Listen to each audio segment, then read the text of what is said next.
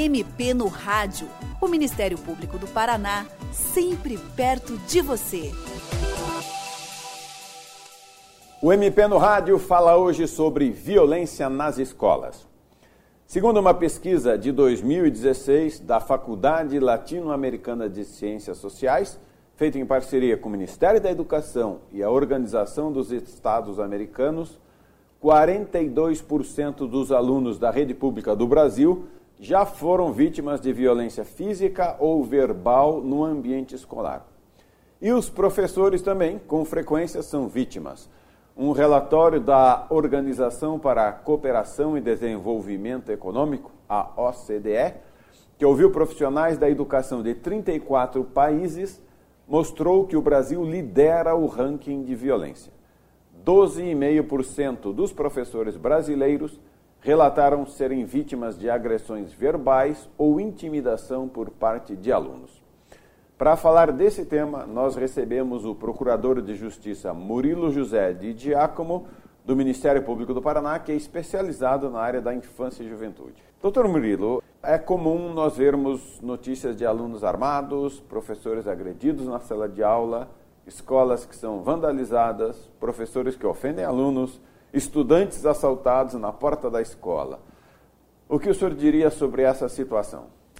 Bom, a violência, né, não só no ambiente escolar, mas eu acho que na sociedade, é um fenômeno altamente complexo que nós estamos enfrentando eh, no nosso dia a dia, que tem uma série de causas. Né? Não dá para identificar uma causa preponderante.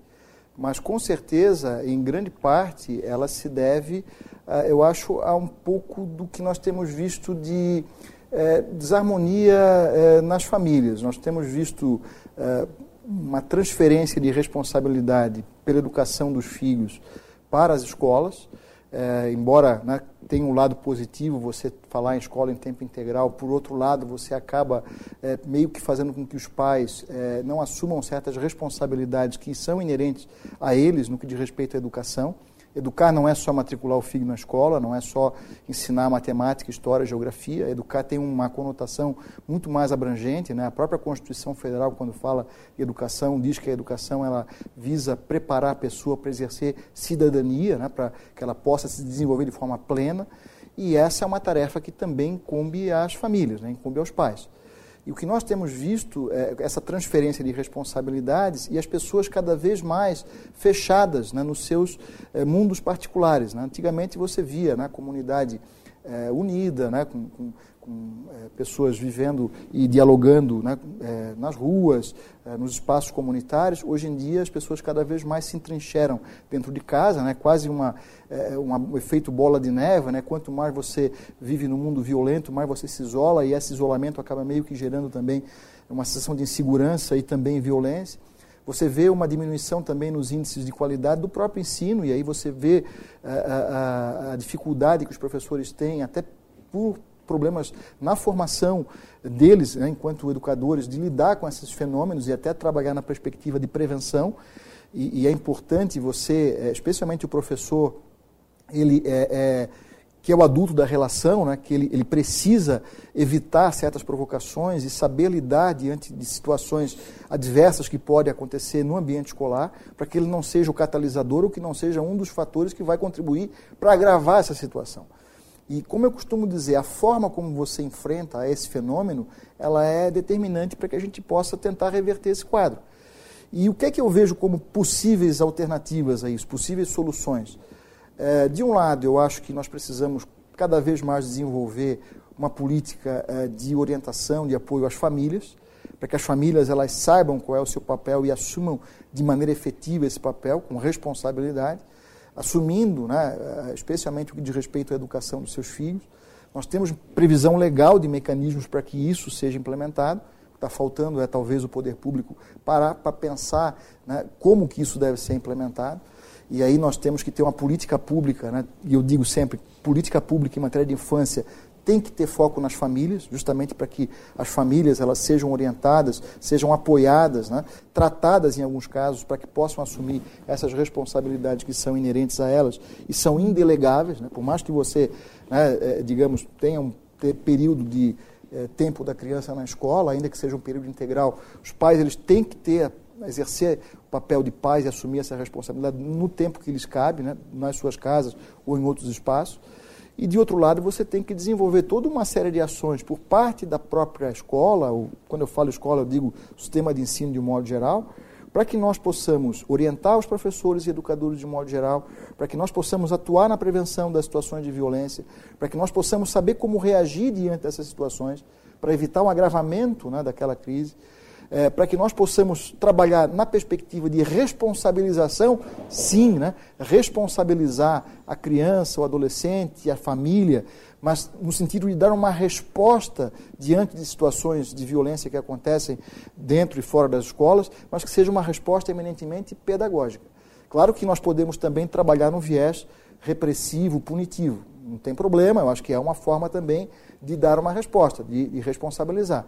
Mas se nós ficarmos apenas na repressão e na punição, e não trabalharmos a prevenção e é, mecanismos alternativos de responsabilização, no sentido da orientação, no sentido da correção, para evitar que a situação se repita, corremos o sério risco de agravar a situação, porque aí vai, talvez, numa resposta meramente punitiva, você vai acabar gerando revolta, você vai acabar fazendo com que aquele jovem ele abandone a escola, ou seja transferido compulsoriamente de escola, o que é uma, uma situação que nós, com a qual nós não concordamos, especialmente como forma de punição.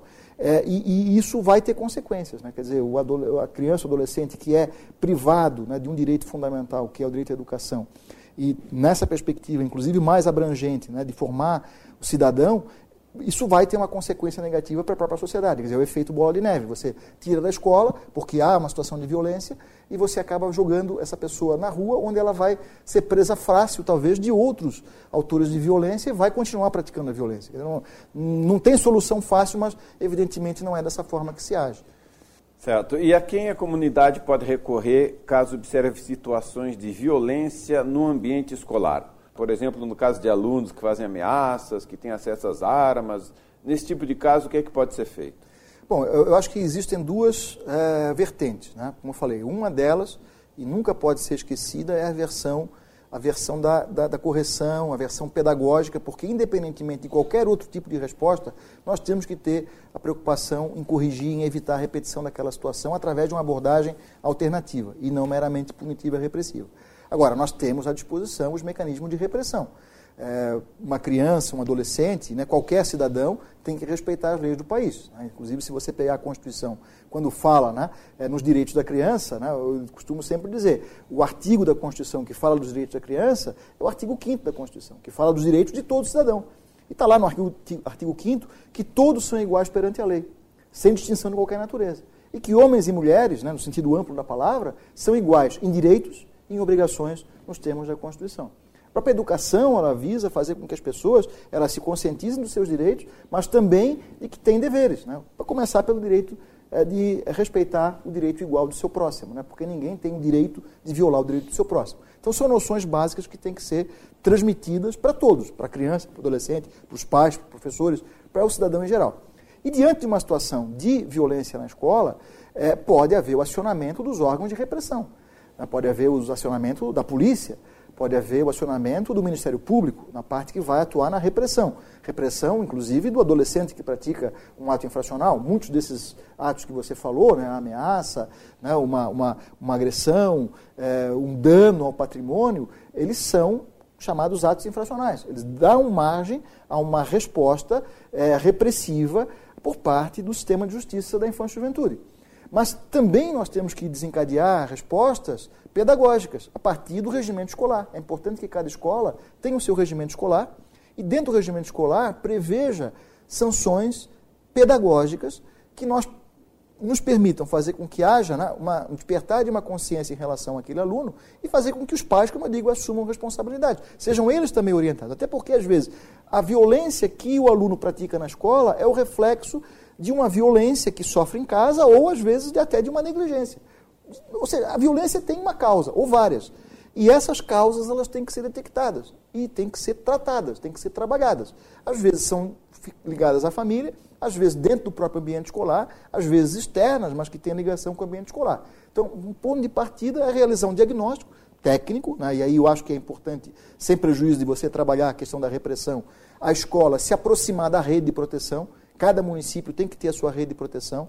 Na sua rede de proteção, nós temos que ter profissionais é, da área da psicologia, serviço social, enfim, do que for preciso para fazer esse diagnóstico, para poder entender o que está causando a violência e, a partir daí, desencadear ações para neutralizar esses fatores que levam à violência, sem prejuízo da repressão, né? até porque se houve um ato infracional, o adolescente vai responder por ele e vai receber medidas socioeducativas. Mas é fundamental que nós também possamos trabalhar num outro viés, num viés de responsabilização né, no sentido mais de, de, de, de, correção e evitar repetição, isso vai deve abranger, abranger, também a própria família desse adolescente ou dessa criança.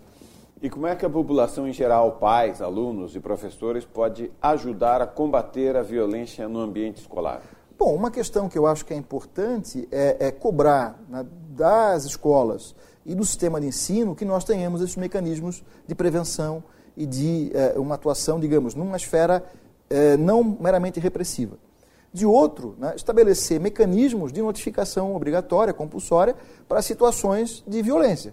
Né? Nós temos uma lei recente, que é a Lei 13431, e temos um decreto que regulamentou essa lei, que é o Decreto 9603, essas duas né, normas, elas prevêem mecanismos que devem ser desencadeados por qualquer cidadão, e em especial pelas escolas, para atuar na prevenção e atuar né, no sentido de dar uma resposta para a situação de violência, que tanto pode se dar na perspectiva da correção, como pode se dar na perspectiva da repressão.